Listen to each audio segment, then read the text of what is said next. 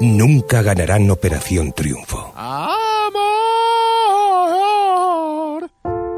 Nunca podrán participar en Gran Hermano. Mm, lo siento, pero es que tenéis estudio y no podéis participar.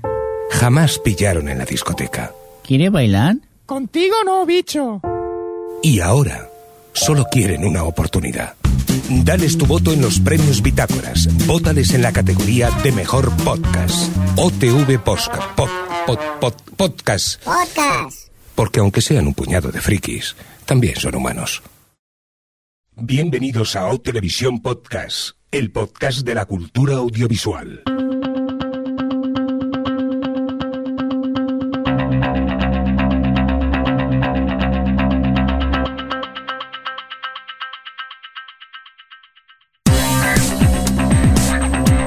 ¿Qué tal? Bienvenidos y bienvenidas a Televisión Podcast, el podcast de la cultura audiovisual en esta nueva edición, la que empezamos hoy. Empezamos temporada, por cierto, la décima temporada. Eh, eh, eh.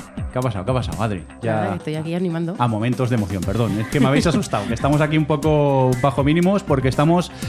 Eh, iba a decir en directo, ¿no? Pues estamos grabados, pero en Sitges nos hemos podido juntar todo el equipo, ya que esta es la semana del Festival de Sitges. Hemos eh, empezado así, primero con el especial Pilotos TOS, ya directamente, nada más empezar el primer día. Pero creo que me estoy adelantando. Dejar que presente al equipo, que aprovecho y los tengo cerca. Hola, Adri, ¿qué tal? Hola, bien, estoy ahí disfrutando de nuestra nueva sintonía. Sí, aquí pruebas de verano que nos aburríamos y hemos probado cositas. Tranquilos, no sufráis que es cortita y se acaba pronto la, la sintonía. Alex, ¿qué tal? ¿Cómo estás? Bien, ¿eh? Aquí con ganas de otra temporada más. Pues A nada. ver ya- si más regular que la del anterior, que vaya tela. Bueno, de momento creo que se nos presentan tres pocas en tres semanas. Luego a lo mejor paramos un poco. Javi, ¿qué tal? ¿Cómo estás? Bien, aquí bailando. Chin, chan, chin, chan. ¿Sabes qué mola, Javi? ¿Qué? Que ahora, aunque los oyentes no lo vean, podemos hacer así. ¡Eh! Acabamos de chocar las manos. Ay, Dios. Eh, eso de grabar juntos se, se me hace raro. Estoy Sí. acostumbrado normalmente a ver la pantalla del Skype y, y ver cómo aquello se va moviendo y, y- y poco más. Oye, que empezamos temporada, la décima temporada ya. Este es nuestro primer episodio de esta temporada. En el cómputo general creo que es el 206. Madre mía. Y dicho en términos televisivos, espera, que lo diré mal, el S010, no, el S10E01. Perfecto. Mira qué bonito. Es un poco de dislexia, así que Sí. bien, va bien, va bien. Poquito a poquito iremos eh, mejorando.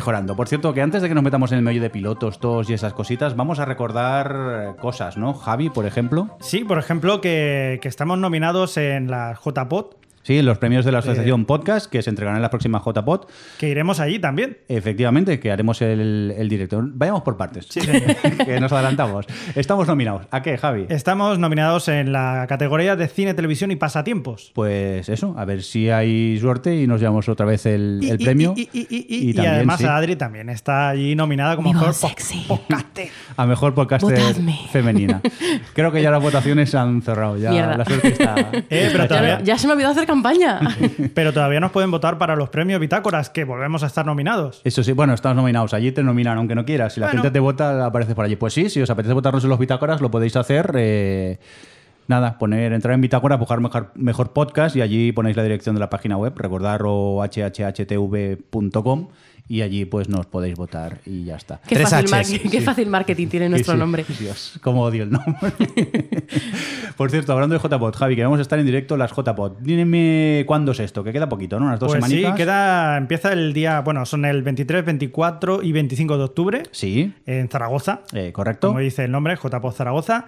Y bueno, será en el centro Las Armas, en la calle Las Armas, número 68. La entrada es gratuita, podéis entrar allí, podéis ir a vernos. Nosotros, el programa, haremos un programa en directo que será, ¿lo decimos el especial ya? O... Sí, ya Sí. lo hemos comentado por Twitter y creo que en Facebook, Sí. especial Telebasura 3, somos así Eh, originales. ya tenemos una saga, ya es oficialmente una saga. Sí, pero esta vez da, da mucha cosica, ¿eh? Y cada vez cuesta más encontrar cosa de la que hablar, porque hay mucha morralla que ves que no merece la pena ni, ni Es comentar cierto, casi. es cierto, pero, pero por bueno. cierto, que vamos un poco atrasados, ¿eh? habría que ponerse las pilas. ¿eh? Pero es que claro, con los pilotos todos y las cosas y, y los eso, festivales es y eso. los festivales. no- Por cierto, ¿a qué hora hacemos el, el especial? La hacemos el sábado 24 en el Café Teatro a las 18 y 15 minutos. Si Prime llegáis- time. Prime time. Si llegáis a las 18 y 16 ya hemos empezado.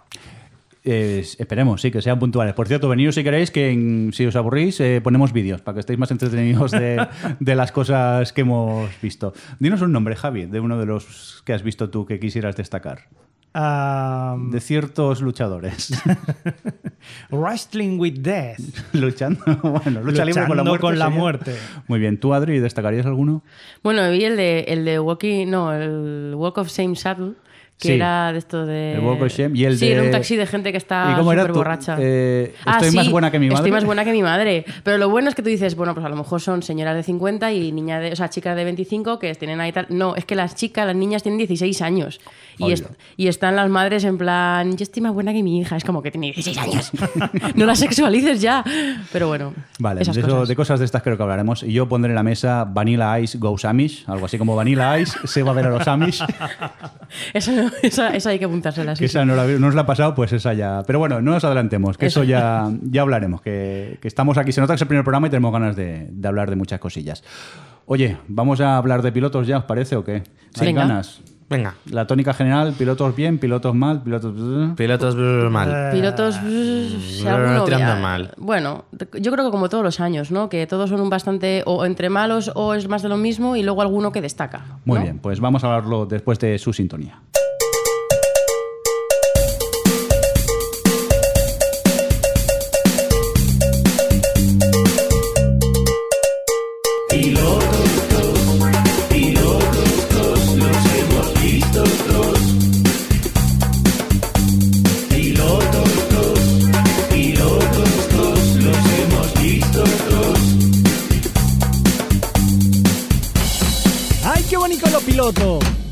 Rico, muy rico.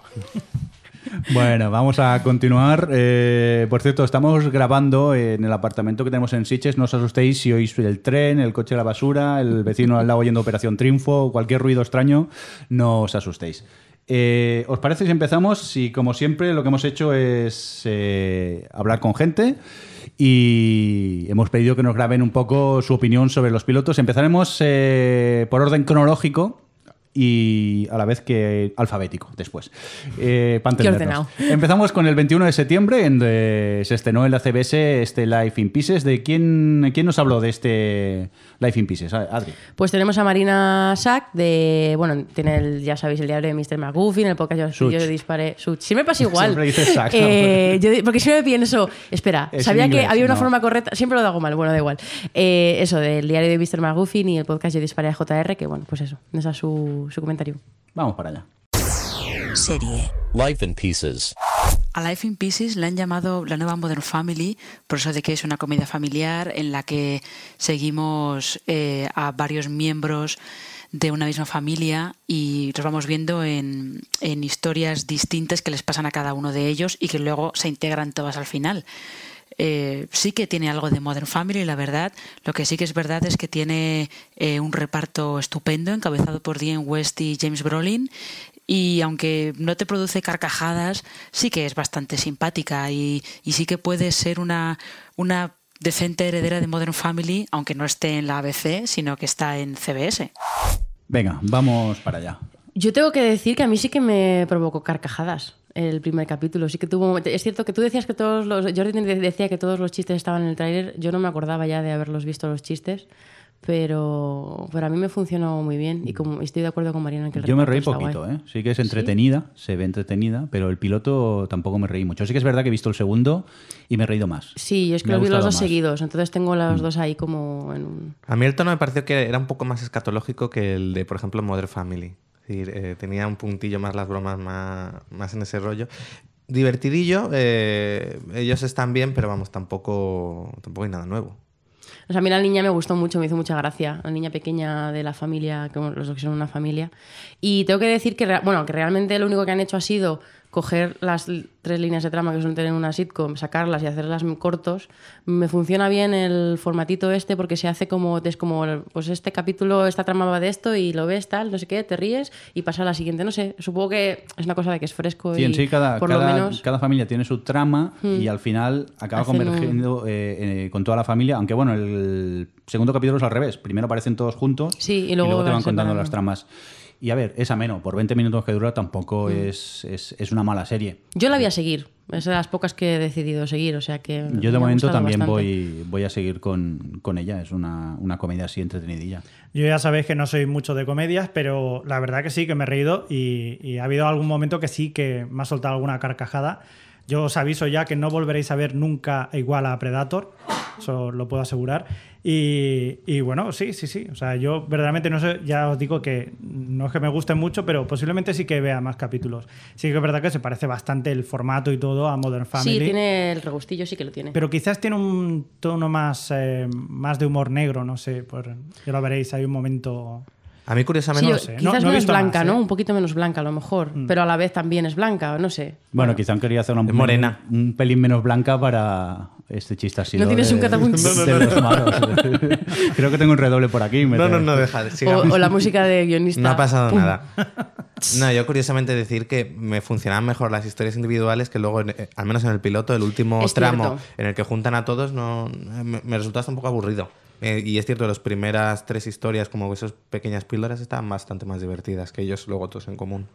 Bueno, yo creo que aquí la podíamos recomendar más o menos, ¿no? Sí. Que- Yo sí. que es aceptable, sí, es sí, aceptable. Sí. Si no te sobran series, puedes echarle un vistazo. Ya está, le dando la puntilla. Pío, pío, Por pío, cierto. pío. Aprovechamos que parece que alguien nos comentó por Twitter, alguno de nuestros oyentes, con el hashtag pilotos, con tres H por en medio, eh, que le había parecido eh, eh, Life in Pieces, ¿no, Adri? Sí, Celia Fernández, Echan78 en Twitter, nos decía que le había gustado mucho y que le gustaba Betsy Brand en comedia, que es de lo mejor, que la compra total. Muy bien, pues ¿os parece si vamos ya a por el siguiente? Venga, pues vamos por allí. Serie. Minority Report.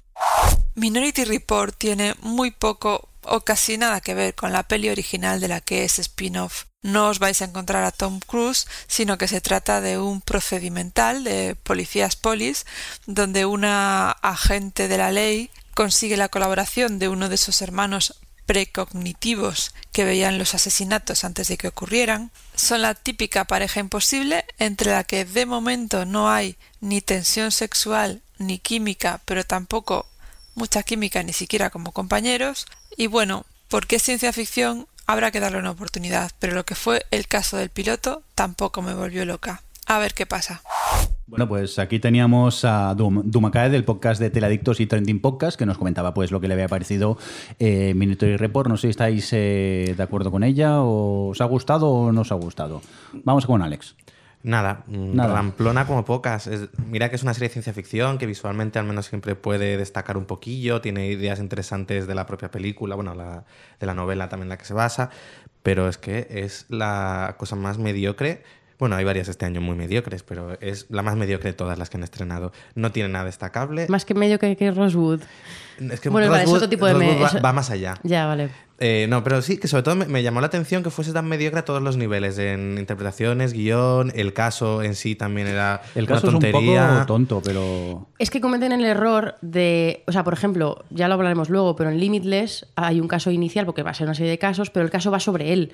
Entonces aquí deberían de haberse centrado un poco más en presentar al personaje, en tal, en darle una química a ellos dos y, no ponernos un caso que no nos importa en el primer capítulo. Es que no. Yo estoy bastante de acuerdo con Dumaka, ¿eh? A mí lo único que me gusta, bueno, no es un spin-off, como decía ella, realmente es una continuación, son muchos años después. El personaje del Precog me parece un personaje que podían haber hecho una serie súper chula, porque tiene ahí una infancia um, en plan que podían haber sacado chicha de, de conflictos y de, de traumas. Pero... Y de los hermanos, que también Y de los podría- hermanos, claro, pero lo han hecho eso, como dice Alex, tan simple, tan básica. Ella es el horror. O sea, eh, actriz terrible, clónica de esta cara se lleva mucho. De Kerry Washington. de- sí, sí, clónica de Kerry Washington y química cero, como decía Dumakae, y en fin, a mí no me decepcionó bastante, la Yo, verdad. yo he de decir que me han fascinado los gaches eh, electrónicos que salen allí, en plan futurista. Me, me gustaron mucho las tonterías, los detallitos que tienen de, de que aparecen allí. pero, no creéis que lo eso- de las pantallas estas que movían como Minority Report pantallas ya se había pasado? Es como está- haberos inventado otra cosa. Quizás está muy visto ya, pero Sí. luego tienen otros otros gaches que sí que me llaman un poco la atención. Dije, oye, pues mira, como mundo fu- futuro, como sci-fi, sí que me llama la atención, pero luego el episodio me aburrió bastante y la trama, mm, tal y como se resuelve, mm, es un poco chorra, sinceramente.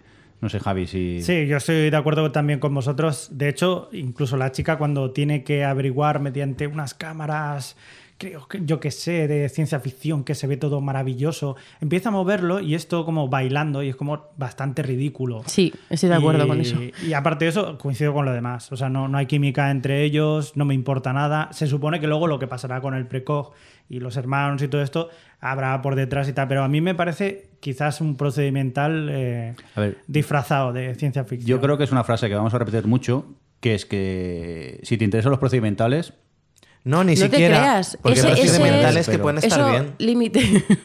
eso, eso limitless, pero, o sea, yo creo, pero es que ni Blindspot, o sea, no he visto Bueno, ninguno yo, que diga. Blindspot, bueno, ya llegaremos, pero recomendaría más que Minority Report No, me ha bueno, parecido sí. tan ramplón y luego, bueno, teniendo en cuenta las audiencias, no va a ir muy lejos. ¿no? O sea que eso tampoco anima.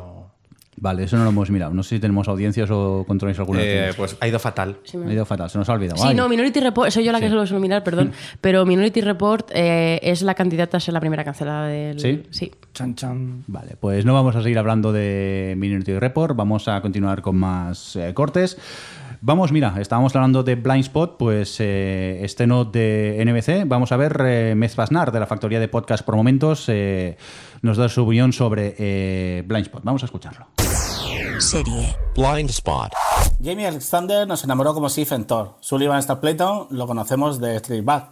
La combinación de Semental y Diosa de Asgard, esto siempre funciona y aquí es lo que nos dan combinándolo con misterio, acción y una trama atrayente en este procedural que hemos visto ya en otros productos como puede ser Prison Break, John Doe o incluso el caso Bourne. Podríamos hablar de cómo la fotografía y la calidad de la producción pueden atraer al telespectador de una sola tocada, pero como sé que Adri luego se va a enfadar, entre comillas, pues básicamente diré que esta serie me ha enganchado desde el primer momento porque el poder ver salir a Jamie Alexander totalmente desnuda y tatuada de arriba a abajo de un Makuto que han dejado en Times Square es suficiente para que te relamas y pidas más sobre este misterio.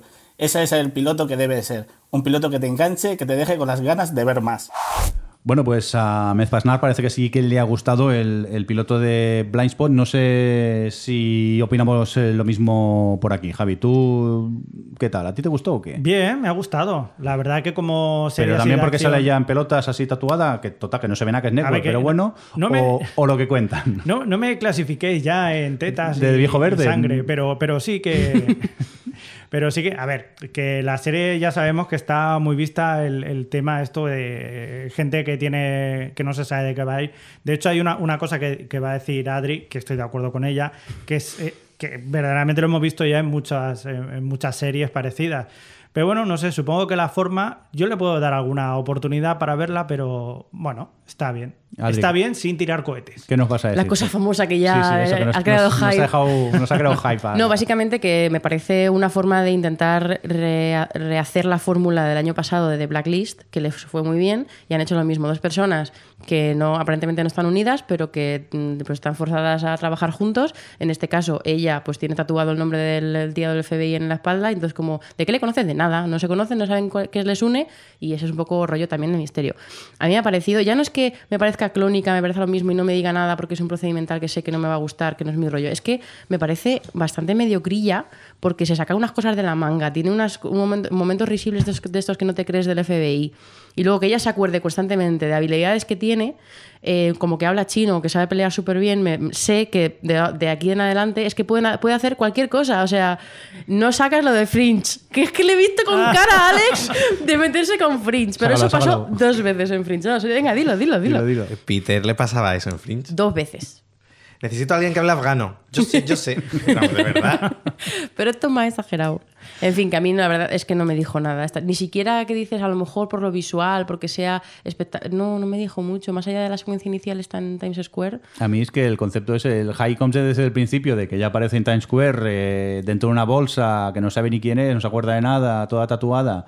Y, y luego dices, vale, hasta aquí bien. Pero luego empieza a Pero desarrollarse luego el la visten episodio. y ya. Sí, también pierde un poco. Y, y- y luego es que, lo que los misterios que me intentan meter, no, no me atrapan para nada, no me interesan lo, lo más mínimo. Y a medida que iba avanzando el piloto, cada vez iba desconectando más. Y, y lo acabé, dije, No. esta no. Yo quería hacer una, una pregunta porque luego van a haber más casos así parecidos. ¿No, no os da la sensación de que estamos ya saturándonos de series que, que de gente, o sea, de, de gente de la policía o del FBI que, que están acompañados de un personaje, digamos, fuera de que una especie de consultor que tiene superpoderes o super Y que además es que- absurdísimo que... alguien del FBI o un policía tenga a un extraño que acaban de encontrarse en medio Times Square Ah, porque ayudándole se los venga. casos. Porque se venga. ¿Cómo, cómo Mira, que se venga? Me hace gracia porque todo lo que estáis diciendo para criticar los procedimentales lo voy a usar yo para decir por qué el Limitless mola.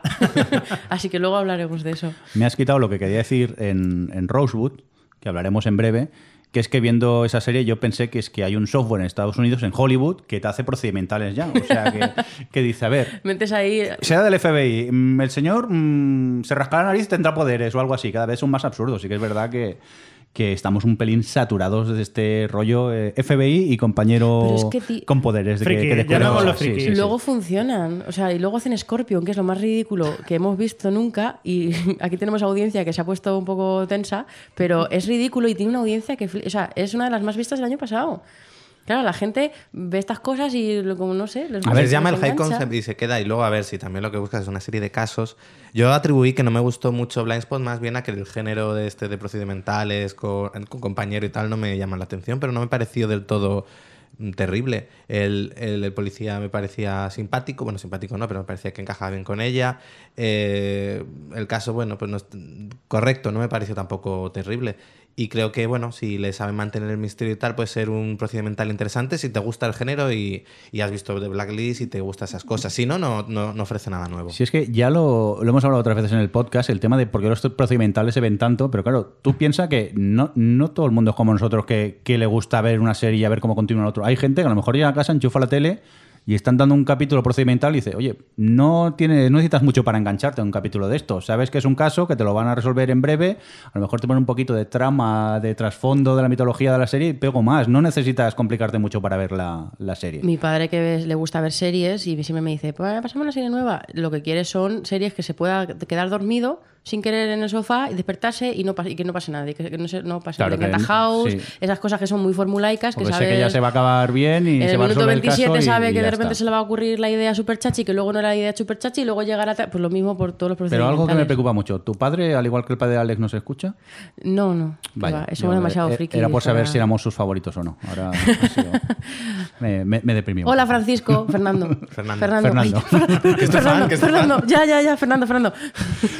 Venga, vamos a continuar No. con más. ¿Quieres comentar audiencias? Sí, iba a que decir ya las que, tenemos. que justo ayer, Viva Internet. por la tarde, eh, le dieron temporada completa a Blind Spot. Anda. Así que, porque ha tenido hasta. Really? Ha tenido 2,7 de- en demos, que está bastante bien. Y, y además de esto de que el- la- con, los DV o sea, con las grabaciones y tal, en el Live Más 3 este, eh, gana 5 millones de espectadores cada capítulo. Entonces, la, han o sea, la han dado temporada Vamos, que es completa. una serie de. Está bien, no voy a verla ahora, pero me la grabo. Pero me la grabo, me la veo mientras ceno o algo.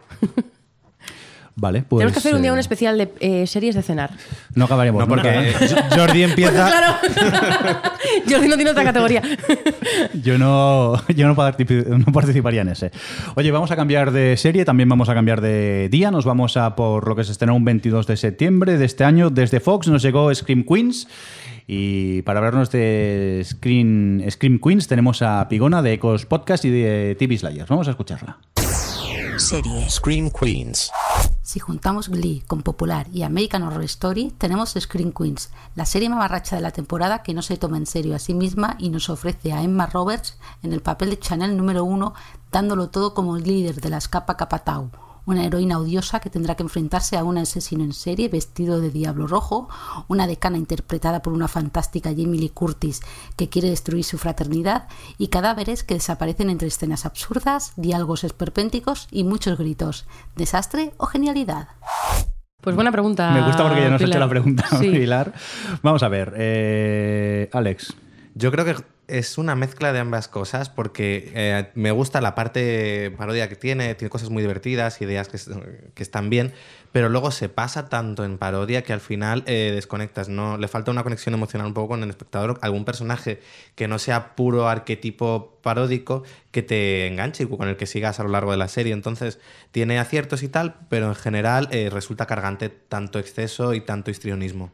Estoy muy de acuerdo con Alex, porque además eso, la, protagonista, bueno, la protagonista, Emma Roberts, está insoportable y, mm, Y, y eso, es un poco pasa que por acumular, como no pasa, no están todo el tiempo, no para en ningún momento la serie de hacer parodia, de hacer chistes y de hacer cosas, llega un que por acumulación es como basta. Bueno, es lo que dice Alex, que te, hace falta un poco también un hilo que te, que te haga seguir y que te enganche algún personaje o algo, ¿no? Como hacía Glee, que lo hemos hablado, o, Jane the Virgin, que siempre, o sea, que tienen elemento paródico, pero tienen ahí un hilo, una cosa que te importen mínimo los personajes como para que para una serie, porque esto funciona en un scary movie, que son dos horas, pero en una serie de 24 capítulos, pues no sé, yo lo veo un poco exagerado. Yo creo que Javi sí que ha sabido encontrarle el punto, ¿no?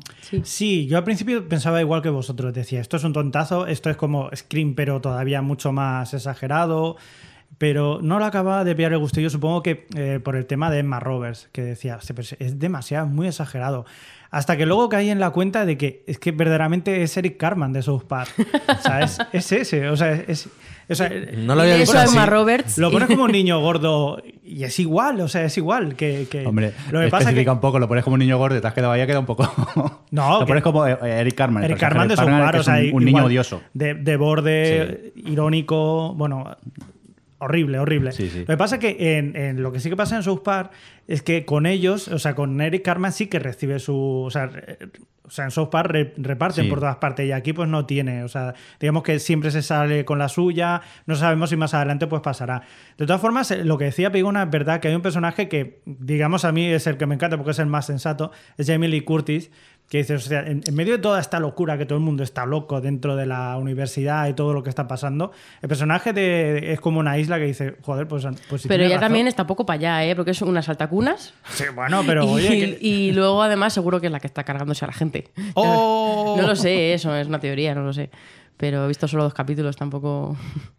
Yo, Yo es- no entré en, la- No, ¿no? en el tema. Yo, a ver, sé, sé que era una parodia y va en ese plan, pero a veces con la parodia es ese momento clic que consigues conectar con ella y en ningún momento me, me hizo gracia lo que estaba viendo y es más, el segundo episodio se me hizo muy cuesta arriba y me costó mucho acabarlo. No- yo he de decir que tiene momentos en los que me reí mucho, ¿eh? Porque tiene ideas Sí, muy el buenas. primer episodio, Sí. Jardín Sorda, me, Sí. me partí. No, y yo con Pero Ariana Grande poco también. más. El momento texting. Ah, ¿qué estás haciendo? Es, es, es- es divertido y tiene ideas eh, cachondas, pero eso, ya llega un punto en el que como...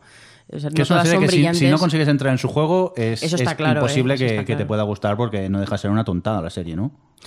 Sí, pero luego a mucha gente sí que le, le está gustando, pero vamos, de audiencias no, no, va, no va muy bien, o sea que no tiene no bastante haber, futuro. no va a haber una segunda segunda. temporada, no. No, además eh, se nota que es eh, un American Horror Story eh, versión fraternidad. Hmm. Pues nada, vamos a continuar con más series, si os parece. Nos vamos a por eh, The Muppets, se estrenó en la ABC. Y para hablarnos de Muppets tenemos a Luis F. Mayorgas, que es miembro del equipo del podcast Fuera de órbitas, el cual pues el podcast está dedicado al mundo de la ciencia ficción en, en- en distintos ámbitos, desde el cine, la televisión, la literatura, los videojuegos. Vamos a escuchar a Luis a ver qué nos cuenta. Serie. The Muppets. Lo mejor que puedo decir del nuevo show de los Muppets es que siguen siendo los Muppets. Es verdad que el escenario en el que transcurría la, la serie ha evolucionado y ahora en lugar del viejo espectáculo de variedades en los 80, lo que tenemos es un programa de entrevistas en plan buena fuente, para entendernos. Y que se ha incorporado el formato de falso documental, que hemos visto usar en, en series como The Office o Modern Family. Pero desde el primer segundo en el que vemos a los Muppets todos juntos montando lío, son ellos, con su mezcla de humor entre lo amable y lo familiar y lo totalmente gamberro. Más aún, han ido un paso más allá y han introducido chistes de índole sutilmente sexual, lo cual no deja de tener su miga en una serie protagonizada por marionetas. En todo caso, además la serie intenta evolucionar un poco de lo que era antes y trata de usar subtramas para desarrollar la personalidad de los personajes. Es lo que vemos, por ejemplo, en la incómoda cena de Fossi con los padres de su novia, de su novia humana, o la parte de la ruptura sentimental entre la rana Gustavo y la cerdita Peggy, que por cierto nos aporta alguno de los momentos de más humanidad del personaje de Peggy en Eras. Bueno, no sé si se me nota mucho mi condición de, viejo fan, pero en cualquier caso, si sois viejos eh, aficionados a los teleñecos o si los conocéis solamente de pasada, dar una oportunidad a la serie. Como mínimo, tenéis un montón de risas garantizadas.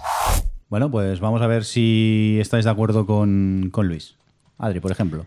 Pues sí a, sí, a medias. Quiero decir, no, estoy, no soy tan entusiasta como él porque la verdad es que se le ve encantado con, con la serie. pero, mm, pero aunque me hace, realmente me hace mucha gracia el contraste de ver lo que precisamente comentaba él, las marionetas eh, con este humor adulto que tienen a veces, porque es cierto que aunque el tipo de humor sea gamberro y tal, luego las tramas mm, me siguen pareciendo bastante familiares y blanquitas, entonces bueno. Eh, pensaba que me, después de haber visto los primeros trailers y las cosas, pensaba que la serie me iba a provocar más carcajadas y me iba a gustar más. Eh, pero a mí me resulta simpática, es la palabra. ¿Te ríes por eso en algún momento? ¿O Re- a la ves con una carcajada no, eh, la veo con sonrisa. La Mm. veo con sonrisa. Javi. Pues es curioso porque em, yo tuve una. Bueno, hice una serie, eh, el piloto Sí. de una serie que al final no salió, que era también una, una cosa parecida a lo que están haciendo los Muppets, pero, o sea, con, con teleñecos y todo este tipo Sí, de cosas. pero No los salió bien. están bien hechos. ¡Te han y el copiado! Ya, lo- piloto lo que nuestro hicimos era un poco... Era, era cutrecillo, ¿no? Pero el hecho de, de utilizar humor adulto en, en esto, pues Mm. es lo que dice, provoca cierta simpatía, pero si, digamos, la- Ah, ah, las cosas que hacen no son verdaderamente graciosas, se quedan ahí en- entre medio. A Entonces, mí los chistes sexuales me incomodan un poco, no sé por qué, no estoy acostumbrado. peluches. Es que eres muy delicado. No, perdona, pero para mí los teleñecos, porque para mí son los teleñecos, mm, eran mis ídolos de infancia, que los veías en Barrio Sésamo y, y de repente, claro, se me hace raro que la rana Gustavo te suelte algo así con, eh, eh, con- eh, con segundas que dices, mm, no sé, me, quedé, me he quedado un poco para con este tipo de, de humor, no me acaba de cuadrar. Pero perdona, Javi, que te he interrumpido. que yo creo que si hubieran apostado por una cosa todavía mucho más, eh, más fuerte, pues claro, pero entonces ya no serían los Muppets, serían otra cosa. Eh, lo que dice Adri, eso es una cosa simpática, está muy bien, pero, pero bueno, tampoco me ha llamado mucho la atención. Y por cierto, eh, yo que era de los teleñecos, de los teleñecos de toda la vida, cuando he escuchado por primera vez a Peggy con su voz original, y es como un horror, digo, no puede ser. Que es un hombre Es un haciendo- hombre haciendo falsete, digo, no, no puede ser. Pues sí, sí, ha sido un trauma para mí. ¿Vosotros, jovenzuelos, llegáis a ver Barrio Sésamo o eso ya Hombre, no claro. Sí, vale, no A sé. ver, yo he visto. eh, Lo que Espera, pasa eh, es que más decir que la yo. mayoría de los personajes de los Muppets ya no aparecían en nuestro No, en Barrio Sésamo como mucho aquí que teníamos la rana Gustavo, Claro, el cocinero, el cocinero, el conde Gonzo, Drácula. Gonzo, no, Gonzo ya llama- no, Gonzo sí, yo, yo no Gonzo sí que ver. le he Gonzo sí que visto. estaba. Sí, sí que estaba. Estaba Eh, Elmo, pero Elmo aquí no aparece, ¿verdad? Pero en- Elmo No, es, es- Elmo ahora mejor no salga.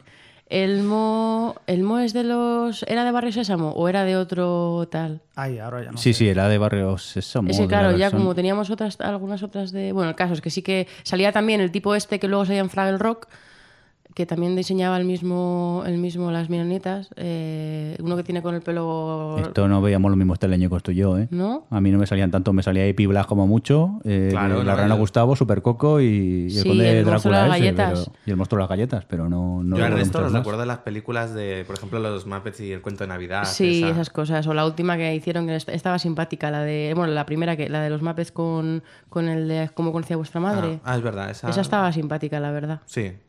¿Y tú, Alex, eh, te ha gustado o no? Coincido con vosotros, se queda un poco a medio camino, es simpática, pero esperaba un poquito más. Realmente reconozco que me esperaba algo de rollo 30 Rock, entonces se queda un poco atrás. Lo que pasa es que el, el- el tema falso documental os atrapa, ¿os gusta la idea o qué?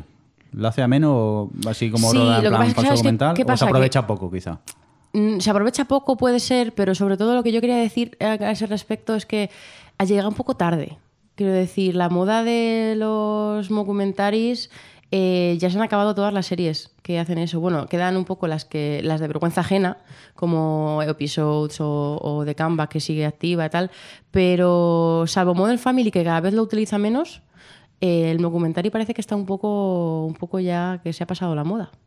No sé. Si pensáis lo mismo, ya no. O que cansa, que siempre es lo mismo, básicamente. Sí, pero en este final caso, es verdad que los recursos acaban siendo un poco Sí. los mismos. Quizá el recurso como comentario ya no es tan gracioso como originalmente, que nos hacía más gracia, ahora estamos ya un poco saturados y quizá no nos rimos tanto con... No, también es que tienes que saber aprovecharlo, ¿no? Al final una mirada a tiempo te puede dar una- soltar una carcajada, pero si no lo aprovechas bien el formato es como lo del found footage. Quizás hubieran elegido otro, otro marco, por ejemplo. no- es que no sé decirte, pero lo que dice Alex, eh, recuerda muchas veces a un 30 Rock, pero sin tanta chispa.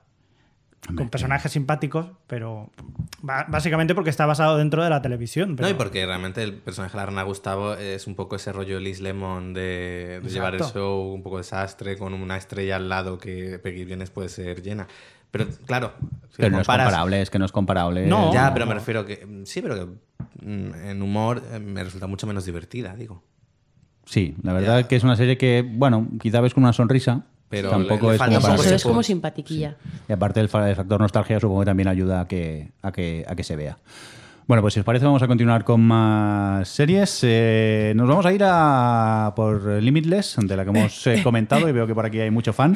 Estreno de CBS para Limitless. Hemos hablado pues eh, con nuestro amigo Roberto Pastor, que se presenta como tertuliano podcastero. Pues así me gusta. Roberto, vamos a ver qué opina de Limitless. Serie. Limitless. Pues la verdad es que no había visto Limitless la película, pero ahora que he visto Limitless la serie, creo que le voy a dar una oportunidad porque si tiene un mínimo de frescura del que hace gala la serie, creo que la voy a disfrutar. La serie es un procedimental como cualquier otro, en el que hay un personaje excepcional, en este caso, en este caso el señor Brian Finch, alguien que mágicamente gracias a una pastilla lo puede hacer casi todo intelectualmente, pues une sus fuerzas con una agente del FBI que está interpretada por la grandiosa Jennifer Carpenter y hacen un tándem curioso pero que resuelve crímenes de una manera muy divertida, una manera elocuente, como tiene que ser en el caso de Brian Finch, que por cierto está interpretado por un James McDormand, McDormand muy, muy inspirado y muy, muy eh, divertido, que hace que la serie sea realmente entretenida y se pase los episodios volando. Además, con el tema de la inteligencia sobrehumana de Brian Finch, pueden jugar la carta de Jumping the Shark sin que quede tan exagerada como en otros sitios. Entonces, yo creo que voy a dar una oportunidad a la temporada de Limitless a ver qué nos depara, porque puede ser un procedimental que acabe en el aburrimiento, como el mentalista, o puede ser algo realmente fresco. ¿Fresco? ¿Ha dicho fresco? Fresquísimo. Venga, vamos a hablar de Limitless. Fresco. ¿Qué? Que, que sí, o sea, yo la verdad era un. Digo, bueno, es que va a ser el procedimental de toda la vida con un A tipo ver, lo muy es. listo. que El lo señor es, con o sea, poderes no- y el FBI. ¿Cómo consigue esos poderes? Pues con una pastilla. ¿Cómo va a ser? Lo que pasa que. Patrocinado por Chimo Valle. Sí, exacto. Que yo lo estaba viendo cuando se tomaba la pastilla solo faltaba que dijera ¡Juja! Y ya, venga, tira para adelante. Pero que, que sí que es verdad que, por ejemplo, la, me ha gustado la, la forma que tenía o cómo ha presentado el personaje, todo la- la- el ritmo que tiene la serie, a mí me gusta. Entonces, yo sí, por lo menos, eh, la voy a seguir porque me ha, me ha apetecido. O Es sea, que como la me la han vendido, está muy bien. La presentación está muy bien, ¿no? Mm. Tal y como te entra la serie, te atrapa muchísimo. Yo te quedas aquello enganchado.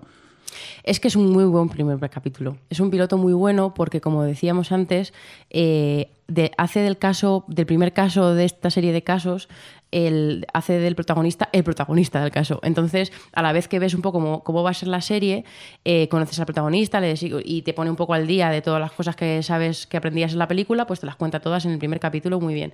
Y luego, como es visualmente, está, tiene un montaje así como tan dinámico y ah, el código este de colores de cuando está drogado y cuando no está drogado, tal. Es como, pues eso, visualmente también te da así eh, rollito y, y es que es muy buen primer capítulo. Y, Y con la lo que voz decía, no molesta tampoco. La voz no molesta y como decía Roberto Pastor, eh, eh, Jake, Ma- o sea, ¿cómo es Jake McDormand? Siempre me- nunca más sé si es John, Jake, eh, James, pero bueno, el J. protagonista. McDormand. J. McDormand. Muy bien, visto, Bien. Alejandro.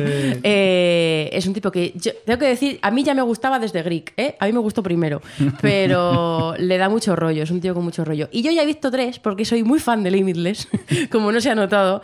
Es que es, dentro de que es un procedimental, es un procedimental muy bueno y muy fresco, porque también más adelante se ven cosas que, típicos clichés de las series de casos que dices, bueno, me lo, me lo trago porque es una serie de casos. Pero lo que decía Alex y Javi antes de que es un poco ridículo, que como en Castle o como tal, que toda la gente que, ah, pues tú sabes mucho de esto, venga, vente con nosotros. Esto no lo hacen en límites. En límites tienen, le dejan ahí tirado en la oficina, entonces el tío, pues buscan otra forma de darle su rollo, que se si- siga investigando, tal, el rollo con los guardaespaldas, o por ejemplo hay un momento en el que él descubre una cosa y, no puede ir cuando van a pillar al malo, entonces él en su cabeza se imagina cómo es la detención y llega ella toda chula, no sé qué, todo súper pasado de rosca, y cortan y de repente está Jennifer eh, eh, Carpenter. Carpenter, gracias, en plan, yo nunca haría esto. y entonces has visto desde su punto de vista la acción que él no puede ir a ver porque no le dejan ir, obviamente. Entonces, no sé, tiene un montón de detallitos así que molan mucho. Y, y el personaje mola, la serie tiene, tiene mucha comedia. Y en el tercer capítulo, encima, meten un montón de. De cosas de... de Sí, mucho spoiler, ¿eh? Si puede ser. no, no, sin spoiler, no, no, no. Quiero decir que ya se meten mucho en cómo él se siente, porque claro, siendo drogado es la hostia, pero sin drogarse se siente como un perdedor. Entonces, bueno, joder, la serie mola. me está gustando. Dame veneno que quiero morir. A mí me sorprendió. Yo era de esos que no me esperaba nada y sí que es verdad, solo he visto el piloto, pero te atrapa, mm, te pasa volando el piloto y te deja con muchas ganas de, de ver más episodios. Y con lo que cuenta Adri, pues mira, yo creo que será un procedimental a tener en, en cuenta. Y además tiene futuro, porque va muy bien de audiencia. Va bien de audiencias. Esta pues, va muy bien en CBS. pues me alegro. Es que no parece de Fox, ¿a que sí? No parece CBS. Como muchas Sí. cosas de CBS de este año, porque Life in Pieces, ¿de qué pintan CBS Ya, esa nada serie? de nada. Pero eso, yo creo que las networks se han dado cuenta que no pueden seguir haciendo lo, lo que hacían. y- Sí. Y, mira, sin- no es network, es cable, pero no sé si habéis visto Mr. Robot, habéis tenido la oportunidad de verla. Sí. Era en USA Network, un canal de los procedimentales más, Más rancios básicos. y básicos. No, de- a mí nunca me han parecido rancios, eh, me han parecido muy ra- básicos algunos, siempre. Y... sí, bueno, digámosle básicos. Cambio. Sí. No voy a decir rancio, voy a decir básico. Pero de golpe por razón nos trae una genialidad como Mr. Robot. Y, claro, yo no empecé a verla porque cuando vi en el canal que estaba, ya directamente la descarté. Pero luego oí comentarios y sí que es verdad que yo creo que las teles han empezado a dar cuenta que hay que, que cambiar un poco, que no, no estar Sí, abrir. atado a lo de siempre y, y- y ser un poco más, más innovador. ¿Está evolucionando la televisión hoy en día? Hombre, Eh, están forzados a evolucionar con cómo están cambiando todas las cosas. Y Sí, eso. porque la network no la ve ni Dios, ¿no? Ya casi. No, joder, ahora mismo, siendo- ahora mismo un éxito son 10 millones de espectadores que dices, madre de Dios, es que no es nada, o 8 o 7, es que ya. eh, sí, sí, ha cambiado mucho las cosas. Que por Pío, cierto, pío, aquí- pío, pío. Me Antes que te interrumpiera el pío pío. Dime. Ah, ¿no? No, iba a decir eso, que teníamos un pío pío. Ah, vale, pues eh, venga, Javi, ¿lo tienes tú por ahí o qué? Eh, no, no, justo no lo tienes. "Falta Toma, aquí lo tienes, que es que imprimí mal el guion. Pues mira, nos ha escrito Swaringen. Swaringen. Con sí. Swaringen, qué, gran personaje qué de gran Deadwood. personaje, Sí, sí, eso está muy poco reconocido. Eh, Limitless y dice lo siguiente: Limitless es un procedimental entretenido, menos original de lo que aparenta, pero bien escrito y con un casting muy acertado. Pues hasta aquí el comentario que nos había dejado Swaringen. Eh, vamos a continuar con más. Eh, nos vamos ya para los estrenos del 23 de septiembre. Desde allí, desde Fox, nos llega Rosewood. Y para Rosewood hemos preguntado a, a- a Roberto Keltosh, que no le hemos preguntado qué quieres que te promocionemos ni le publiquemos, Sí, o- pero tiene un podcast. Hola, Hola Mundo. Hola Mundo Radio, ¿no? Sí. Vale, pues eh, vamos a escuchar lo que nos cuenta sobre Rosewood, que lo tengo por aquí. Serie. Rosewood. Ey, tío. Soy Rosewood.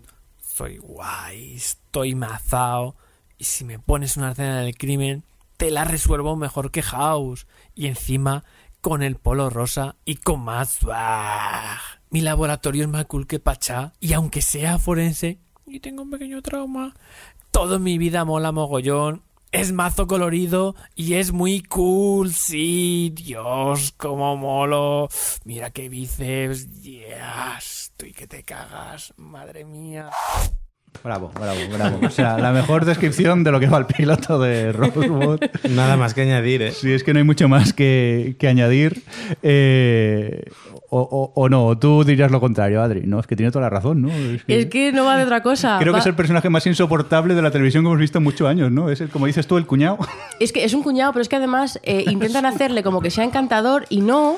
Claro, es- le falta es ese punto sober- de. Porque puede ser arrogante, pero si luego tienes un punto encantador que te enganche de alguna manera, pero no lo tiene, es simplemente No. gilipollas. Es, es simplemente gilipollas y además todo en esta serie es ridículo. Es todo, o sea, es una serie de forenses y es todo súper feliz, súper happy, súper playa, súper discoteca. Súper limpio. Súper limpio porque su laboratorio es lo más ridículo que he visto yo en una serie jamás. O sea, Sí, que salen las pantallas, todo de un color azul, tienen los bisturís a, a juego con todo. Con la luz, es que el bisturí está a juego con la luz. Es La- es que tiene luz negra como si estuviese en la discoteca. Es Miami. ¿qué quieres? Es que es, en fin. Es de verla y no creértela. Totalmente. Sí, sí, yo lo que os contaba, yo cuando vi esto pensé, aquí esto lo ha hecho un software y se ha inventado esto porque es- cuesta, ¿eh? O sea, eh, empatizar con su protagonista es, es muy, es, es muy difícil. Yo creo Sí, que sí. la hemos descartado Sí. todos, ¿no? Simplemente por lo, lo pesado que llega a ser el, el- el protagonista. Es que es esa típica serie, además, eh, totalmente falsa, en plan, todo gente guapa, sin sangre, todo limpio, total, en fin, no tiene eso. Y luego, viendo esta serie, eh, que, eh, que lo decía además en el audio, lo del trauma, eh, por si fuese por las, por las series americanas, so- los policías solo se dedican a ser policías porque, porque Les alguien, matado a les ha alguien. matado a alguien. Los médicos solo son médicos porque alguien en su familia se murió y entonces quieren ser médicos para que no le pase a nadie más. Eh, o sea, en cuántico lo mismo. O sea, todo el mundo es como, ¿qué pasa? Que nadie quiere Es ser verdad, policía si eres- porque le guste ser policía o porque le gusta ser médico. Si trabajas en la CIA, eh, alguien ha muerto en el 11S. Claro, es como- Siempre es igual. que eh, las- lo tienes que poner en el currículum. Si no tienes trauma, no puedes No ya puedes, ni dejar el está currículum. claro, Esto porque ya si no, no estás suficientemente no- motivado. No, puede ser. Pero esta serie de la que hemos hablado tan mal resulta que ha generado algo de movimiento por Twitter. Pío, pío, pío, Y pío. alguien nos ha comentado eh, algunas cositas sobre Rosewood. Cuéntanos, Alex. Pues Dacospor nos dice, de Rosewood es bastante malo y que no llega a Navidades. Si el tipo fuerza más veces la sonrisa, se le va a desencajar. Uy, que no llega a Navidades. Te sorprendería las cosas malas que llegan a Navidades. Esto va a ser récord de audiencia. ¿Tenemos audiencias de esto, Adri? Míralo a Ahora, ver mientras si- que miro, Vale. mientras que dice Pues el otro pío Liliana pío, Fuchs, eh, acá en 86, nos dice, "Uf, Ros- Rosewood es otro gran no, menudo coñazo más grande. Es Vale. que encima eso, encima no es entretenida. Pinta muy bien Rosewood, ¿eh? Seguro que luego... Y luego es verdad, lo, lo- lo decís por aquí en el guion, que parece una serie de, de USA Network, ni siquiera parece de Fox. Es decir, está...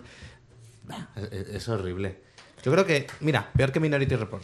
por Pues os diré que no va mal, ¿eh? Tiene un 2 en demos, Lo 7 sabía, millones de lo espectadores. sabía. A ver. Seguro que luego la gente la graba. O es muy que- de madres también, ¿eh? Es un Sí. procedimental. Es tipo como la de mi mentalista, madre que de le mentalista. encanta eh, Necis y todas estas. Bueno, a lo mejor el tipo no le, no le cae del todo. Tendría que ser un poco más mayor para que le gustase a mi madre. Pero vamos. Pero me ha gustado lo de categoría series de madres. Sí que es verdad que Es verdad. es una categoría a tener en cuenta. O, o seguidores de forenses, que también puede haber. Series de forenses. Hostia, por fin, menos mal. otra más. Sí, sí, pero yo nunca he visto una morgue con purpurina, ¿eh? que eso ya es, es, es impresionante la, la Yo después esta. de Forever ya me espero cualquier cosa, por eso. Venga. Ay, Forever.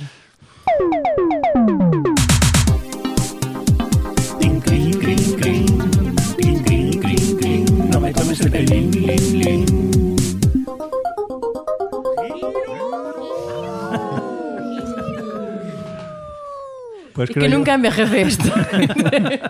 ¿Y quién iba a decir que lo íbamos a volver a usar? Sí, sí, ese es el tema. Pues parece ser que creo que ya sabemos todos de qué vamos a hablar. Reestreno del 24 de septiembre en NBC ha vuelto Heroes con el nombre de Heroes eh, Reborn. Y primero, si os parece, vamos a, a escuchar a, a- a Ramón Rey, persona que le gusta llevar la contraria, parece ser, que nos habla de, de Heroes Reborn. Por cierto, que le pregunté cómo quieres que te presentemos y me dijo atractivo soltero de buena familia o alternativamente Ramón Rey de La culpa es de la script. y no de esta peli ya la he visto. Mira, No, no, mira. Borra su audio. Borra- no, sí, fuera, fuera de Ramón Rey. Por cierto, aprovecho y decimos que Javi y yo también somos solteros y de buena familia, por si cuela, ¿no? Ya puestos nos hacemos No, lo- yo no soy de buena familia. Bueno, de familia, somos de familia. Ya y lo dejamos ahí. Venga, vamos a escuchar a Ramón con su opinión sobre Heroes Reborn. Serie. Heroes Reborn.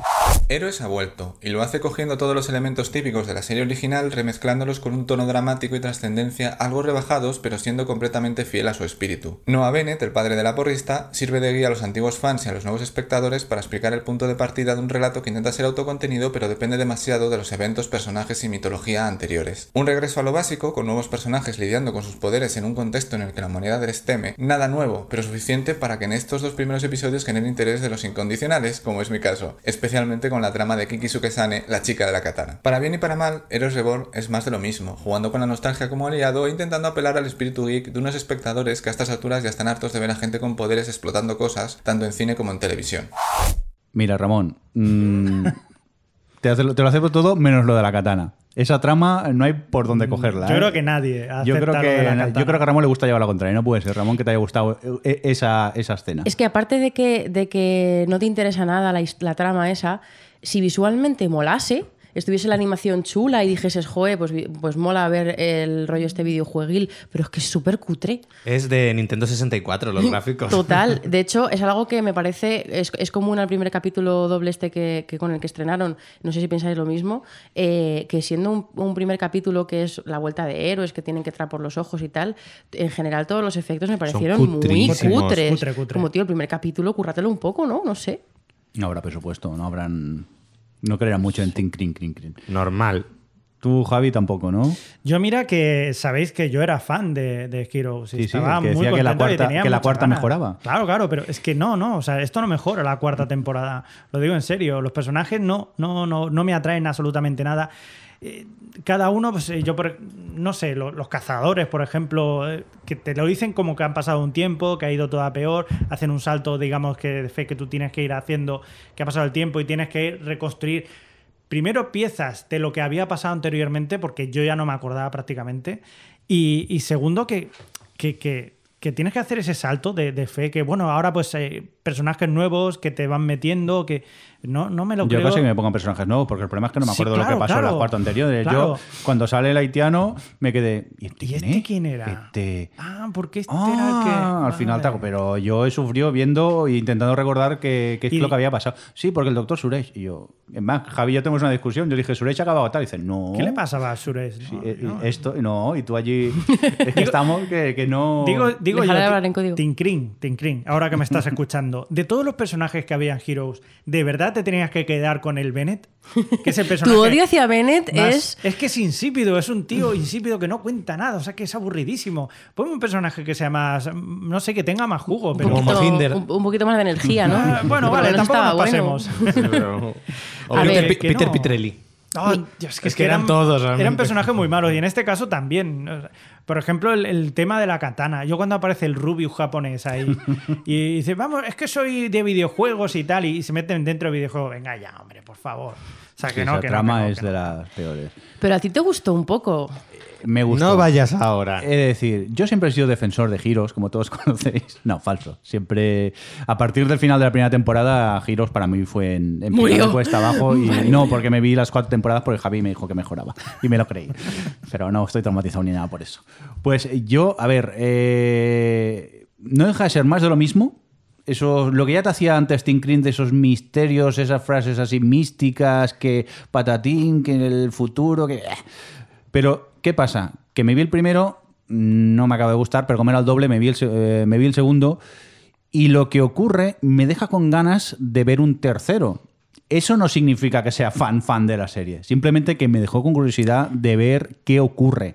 Pero sé que Tim me va a hacer lo de siempre. Me va a mantener así hasta el final y luego el final va a ser un plus de- del 15, que es lo, lo que hace siempre este señor. A ver, eh, me sorprende que digas eso, porque yo incluso viendo después del segundo que había un, como lo emitieron así doble, había, tenían un avance de lo que yo nunca veo los avances, pero dije, venga, lo, voy a- lo vamos a ver a ver qué tal.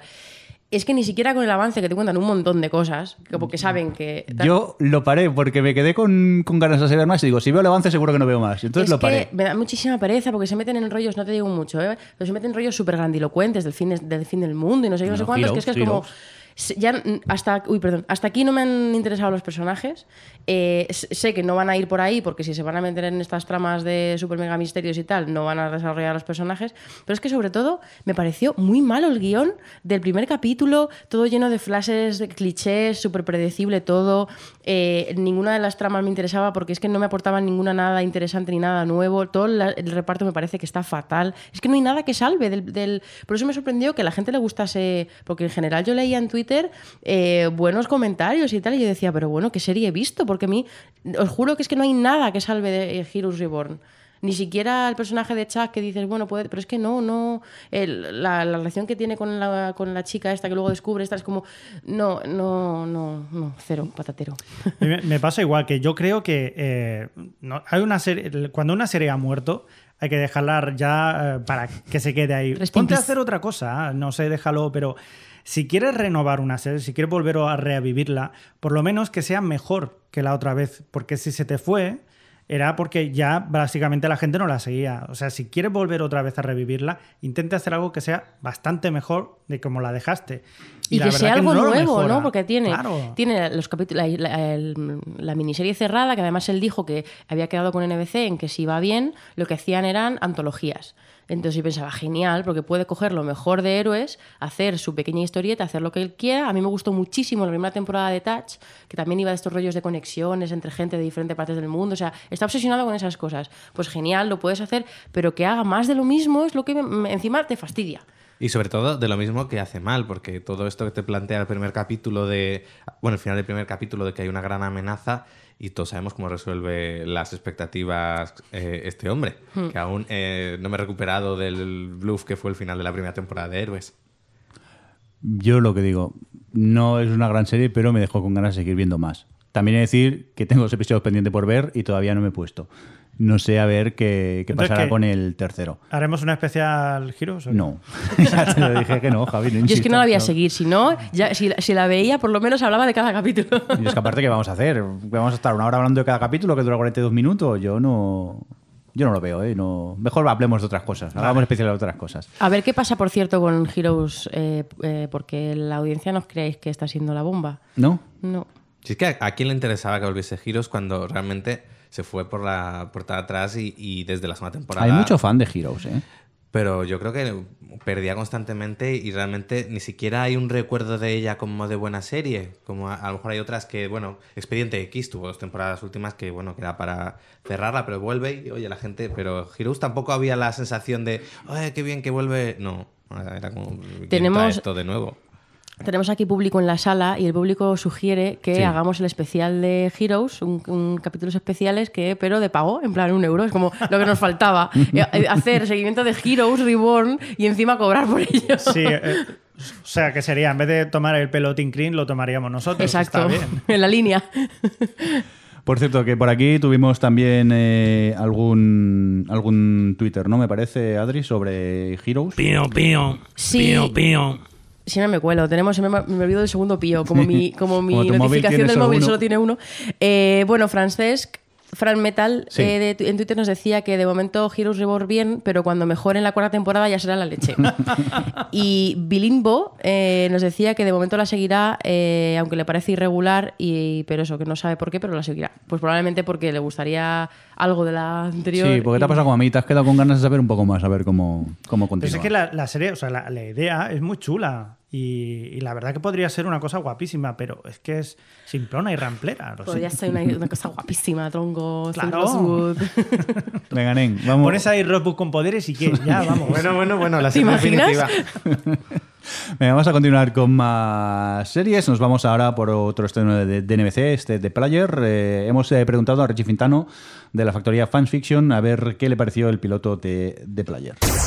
Serie. The Player. Bueno, pues yo voy a hablar de The Player. Eh, tengo que decir que es una serie que me ha sorprendido bastante. Yo pensé que mi interés sobre ella no pasaría del piloto y sin embargo ha conseguido generarme bastante curiosidad. ¿Por qué? Pues unas escenas de acción bastante notables, un argumento que a lo mejor en un piloto puede parecer bastante absurdo y de hecho lo es, pero que podría acabar en cosas bastante interesantes. Unos personajes que todavía están por desenvolver un poquito, entre ellos un Wesley Snipes al que yo personalmente echaba mucho de menos y verle tan trajeado a mí me pone. Además, pues tiene sus clásicas frases lapidarias y además el trasfondo del juego en una ciudad como Las Vegas pues siempre viene bien. Esa ha sido mi impresión. Un abrazo fuerte, chicos. Muy bien, pues vamos a hablar de, de este de Player. Eh, he perdido el guion, no sé quién la ha visto, así que levantarme la mano. Ah, que lo tengo aquí delante, Dios mío, que me muerde. ¿Lo habéis visto todos de Player? No, al yo final no. Javi no, ¿verdad? Alex, empezamos contigo. Bueno, habría que contar un poco de qué va. Sí. Y realmente esto nos lo va a contar muy bien Mirindo. Sí. Pues eh, eso ha sido un poco a traición, pero bueno, vamos para allá. Qué bien das paso, Alex. Aquí sí. Esto es un señor, yo no me quedo claro si es policía de FBI o es privado o algo, pero se dedica a la, a la seguridad Y salva gente. y salva gente, ¿no? Así a grandes rasgos. Y de repente eh, le matan a la señora, con la cual lo había dejado, pero que se iban como a volver a casar. Esto no se ha visto nunca. Si nunca se ha visto, Bueno, esto es es nuevo. que lo vas viendo venir tan a kilómetros cuando. Porque. Bueno, voy a contar un poquito. Están como divorciados, pero se siguen llevando bien. Entonces se vuelven a ver por la, en casa, dicen que quieren volver a intentarlo. Pues obviamente. Pues le matan a la señora y entonces aparece Welly Nice, súper trajeado, y le dice, oye, mira, que mm, somos, no sé, una especie de agencia o algo así, que te ayudaremos a resolver los, lo- los casos y tal, porque secuestran mientras tanto a una chica que él era amigo de la familia o algo así. Me estoy explicando súper bien, ¿no? Y en resumen, que Wesley Snipes son como una especie de, de empresa o algo que se dedican a apostar si salvarán o no a la víctima. Y él es el encargado de eh, salvar a las víctimas, así a grandes rasgos, ¿no? Sí, es O sea, la premisa es un poco chorra, Eh, Mucho. pero a mí el piloto me gustó. Sí, tiene, tiene so- va sobrado de acción, eso es cierto. No, no está mal la acción y tal. pero no, yo no compro. Yo, yo tengo que decir que no la vi porque me da un poco de pereza, porque tenía todo el aspecto de ser algo como Rosewood, en plan ese rollo Yo cuando vi los trailers me dio súper pereza, pero cuando me puse me sorprendió. Pero vamos, no la he visto, pero por decir, eh, el- la premier fue, de- mm, pero vamos, lamentable, o sea que no tiene mucho futuro. Vale, vale. Lo siento a los que os ha gustado. El piloto, a ver, el piloto son hostias y explosiones por un tubo y persecuciones, ¿eh? pero si te va a este tipo de series, pues es una serie que no está mal. Luego la premisa es un poco... Dices, "Jo, vale, pues Ridícula. es ridícula, pero bueno, no deja de ser eso, eh, eh, eh, emoción, intriga y, y- y persecuciones. Y dolor de barriga. Sí. Pero vamos, que tampoco es como para echar cohetes. Pues vamos a continuar con más series. Nos vamos al 27 de septiembre. En ese día ABC nos estrenó Blood and Oil. Eh, y para ello hemos hablado con Albertini de Vaya Tele y Noveno Podcast que nos comenta qué le pareció. Serie. Blood and Oil. Hola amigos de O Televisión, os voy a hablar del nuevo intento de ABC de reactivar el culebrón petrolero de poder o ambición, ¡ah, amor, tragedia, es que es Blood and Oil y mejor que no lo intente más. Tenemos un matrimonio cuya gran idea de negocio es montar una lavandería en el nuevo gran yacimiento petrolero de Dakota. Se quedan a la calle porque, porque son torpes y dicen, ¿para qué vamos a asegurar las cosas? ¿Para qué nos van a llevar las cosas a casa pudiendo hacerlo nosotros? Las cosas salen mal, se ponen a vender una tierra mm, así random y al magnate este del petróleo que es Don Johnson, que es lo único que merece un poco la pena y ni con esas. No hay nada por donde coger esto. ¿Tienes razón o qué, Adri? Bueno, yo, Albertini, a tope con tu audio porque no hay otra forma mejor de hablar de Blood and Oil que esto, que, o sea, que esa. O sea, es horrorosa. Porque ni siquiera es como cuando hicieron hace poco el reboot este de Dallas, que por lo menos era autoconsciente y tenía un punto así de, bueno, pues es gracioso, sabe que es un culebrón y ya está. Es que esta se toma en serio. Y es ridículo desde el primer momento cuando ellos se van a su nueva vida y ya se tienen un accidente, pierden todas sus cosas, es como, pero ¿qué serie estoy viendo? Luego consiguen eh, un millón de dólares en plan que no sabes muy bien por qué, de repente Yo- son ricos, dices, joder, ¿y yo, ¿y yo por qué no soy rica tan instantáneamente como esta gente? Eh, eso que no, o sea, gen- eh, eh, es un de este tipo culebrón que pertenece a otra época, ¿no? En plan, gente pobre que quiere ser rica, que lo consigue muy rápido, eh, alcoholismo, peleas en el petróleo, hijos que no merecen, hijos de, de padres ricos que no merecen el legado, este tipo de cosas que no hemos visto nunca. Y encima es que eso, son todos muy malos, eh, que sí, que Don Johnson es un tío que es muy duro y un tipo duro y tal, pero es que si el personaje que tiene, ¿sabes? Quiero decir que por mucho que sea Don Johnson, no vamos a ningún lado. En fin, que, que no, que muerte y destrucción. ¿No os, recuerda como si fuera una película antigua del oeste, de, sea, de gente que quiere llegar al el nuevo, o sea, Mm. la, la tierra de las nuevas oportunidades y todo esto? Que es una cosa así, muy parecida. Pero claro, es que, que es muy cutre. O sea, que, que es cutre salchichero sacado de la manga. Yo qué sé, eh, te he timado un millón de dólares, pero bueno, vamos a tomarnos algo. Sí. Porque el mundo capitalista es así. Bueno, hoy te la clavo a ti, tú me la clavas, yo te la clavo a ti luego otro día. No pasa nada, esto no pasa nada. Pero es que lo que pasa en el primer capítulo, en cualquier serie normal, pasaría en una temporada. Claro, claro. Sí, pero Por eh, cierto- eso no tiene por qué ser malo. El, problema No, es que pero- está tan mal explicado. Claro. Sí. Yo, yo no sé si fue porque en ese instante debí mirar el móvil, pero no entendía por qué de repente eran ricos. Digo, de- ¿en qué momento él se da cuenta que esa tierra vale mucho y por qué se la venden a él? Y por- por- es que no, no tiene sentido. Es como lo has perdido y de repente dices, ah, esta tierra, venga, y ahora soy rico. Porque, si es mira así lo- de fácil. porque le mira a los ojos y, y entonces de repente en ese momento se da cuenta de que ese es el hijo que nunca tuvo. Y entonces. Claro, pero ¿cómo to- digo yo, si, si el tipo que tiene la tierra, en vez de vendérsela a ese tipo, se, se la vende directamente al del petróleo, se hace rico sin necesidad del protagonista de la serie. Es que, es que no tenía sentido. Ah, Es ridícula. Por cierto, acaba, acaba el capítulo en medio de una escena. O sea, no es que tenga un cliffhanger. O sea, yo me he quedado con Ay, ganas de saber qué Reconozco pasa. que yo también me quedo con ganas de. ¿Pero por qué? Porque en medio de la escena la cortan y a tomar por saco. O sea, ya lo verás tú la siguiente. Pero hombre, así no. ¿Cómo me alegro de aquello de ir dejándola para el final, para el final, para el final? Y no la vi al final. Sangre y aceite, muy recomendable. Venga, sangre y aceite. Vamos a, a por. Ay, lo siento, Sangre pero y aceite parece el título de otra Sí. cosa. Perdonad que os lo digo. Vamos a por. Lo siento, pero no puedo evitar hacer el chiste. Vamos a por Cuántico, que es una historia de ABC. Y para Cuántico nos habla la Becoa, el fontanero de las series, la revista Club, que es una revista que es gratuita y está disponible tanto para iOS como para Android. Vamos a por Cuántico. Serie. Quantico. En la ABC se han dado cuenta de que tenían un público potencial de más de mil millones de personas al que no hacían demasiado caso, y han dado el papel protagonista de su nueva serie a una gran estrella de Bollywood, Priyanka Chopra. Esta actriz, cantante y antigua Miss Universo interpreta a Alex, una nueva recluta del FBI que será parte vital en la investigación del mayor ataque terrorista en suelo americano desde el 11 de septiembre, para saber si como implicado o como agente tocará esperar. En el piloto se alternan escenas posteriores al atentado con flashbacks desarrollados unos meses antes. En estos veremos la clásica presentación de personajes desde el momento en que ingresan en la academia. Este primer capítulo nos da 42 minutos de gente guapa, tensión y giros al más puro estilo Sonda. No diré que la serie es buena, pero yo ya estoy enganchado. Cuántico sí que pasa el filtro. Antes de, ah, de empezar a hablar, yo quiero comentar una pequeña cosa interna en el guion. Nosotros ponemos una pequeña explicación. Alex, por falta de tiempo, se lo ha puesto en todos visto, visto, visto. Y en esta ha puesto visto, punto, grandeza. Pero no reveles eso. ¿Por qué grandeza, Alex? Eh, porque eh, realmente coge, a mí me, resulta muy curioso porque coge el modelo de series de, de Shonda Rhimes y lo adapta como si fuese una serie de ella. Eh, tiene todos los, todos los elementos, ingredientes que tienen las series de Shonda, pero no está hecha por ella.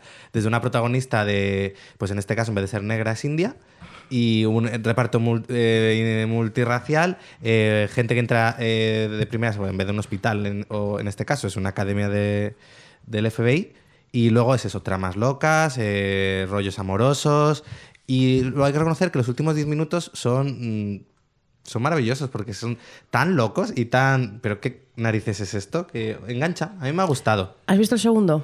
Eh, no, ahí aún tengo- lo tengo pendiente. Por el, tono, por el tono, tú sí lo has visto, ¿no? Sí, sí, yo he visto el segundo. He de reconocer que a mí primero, eh, yo sabía, intuía que este no iba a ser mi tipo de serie, eh, porque bueno, pues eso, toda la parte de la academia era muy entretenida, pero era como un poco rollo cuasi adolescente, en plan como, anatom- como, no, como las de Sonda, en plan anatomía de Grey, eh, pero en el FBI no me la hacía.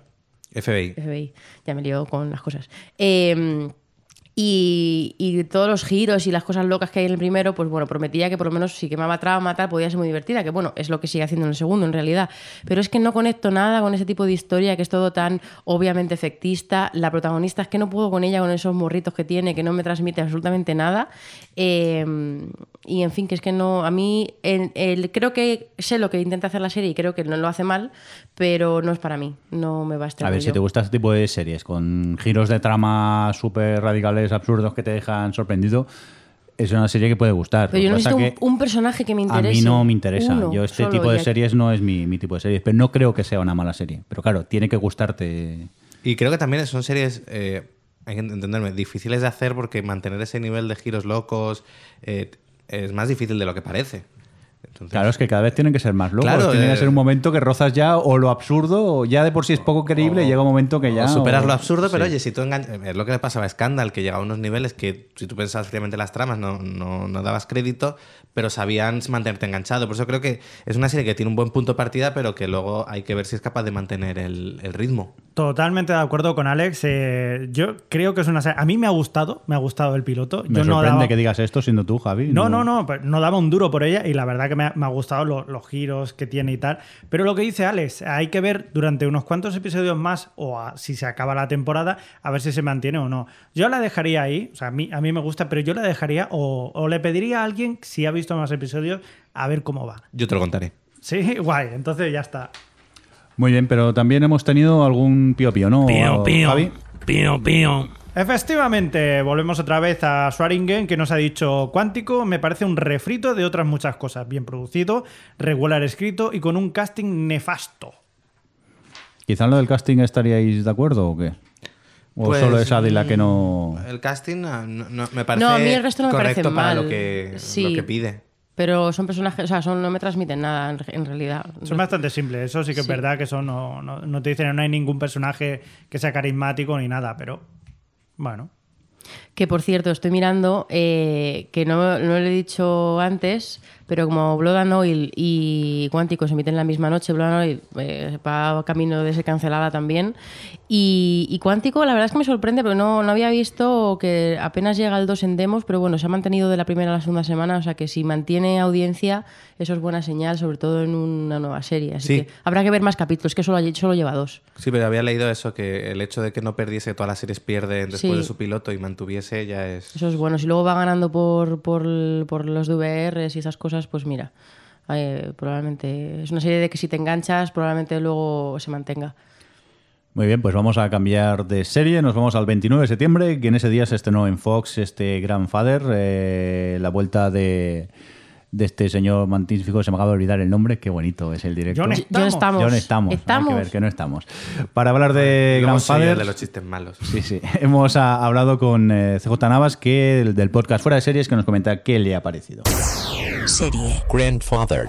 De las dos series con Chico Guapo de los 90 que estrenaba Fox este año, de, de Grinder y Grandfather, Grandfather era la segunda que más me interesaba. Es decir, a mí eh, Stamos era una persona que siempre me había gustado, pero sin Eh, volver al tema de él con un bebé tenía su encanto, pero sin pasarse.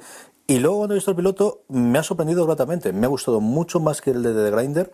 Me parece que la química que tiene tanto con su hijo como evidentemente con el bebé, que no se lo ha olvidado eh, cuando, cuando juega con las, con las pequeñas Tanner eh, a Stamos.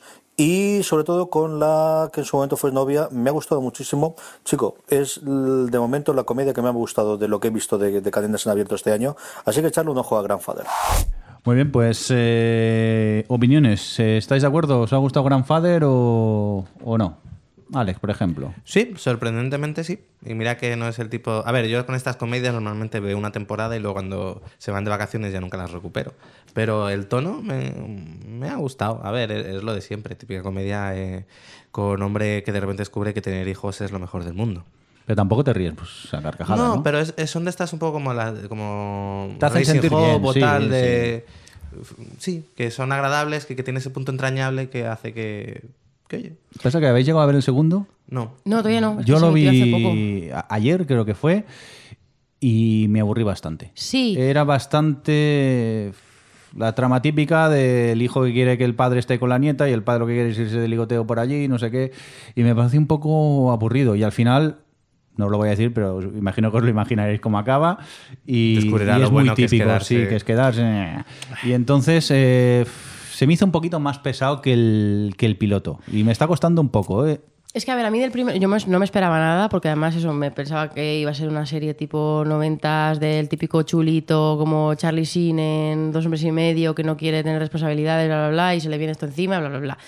Pero me sorprendió con lo que dice Alex, que es como. Es tierna, sí que tiene los, los momentos de humor de. Pues nunca he cambiado un pañal y voy a tomar la temperatura con el, con el termómetro de la carne, cosas graciosas, esas como más típico humor, más visual, tal. Pero luego tenía ese punto tierno con el que se acercaba a cosas básicas, como cuando habla con la nieta, tal, no sé, que dije, jo, me sorprende, me ha llegado, como que tiene ahí corazoncito.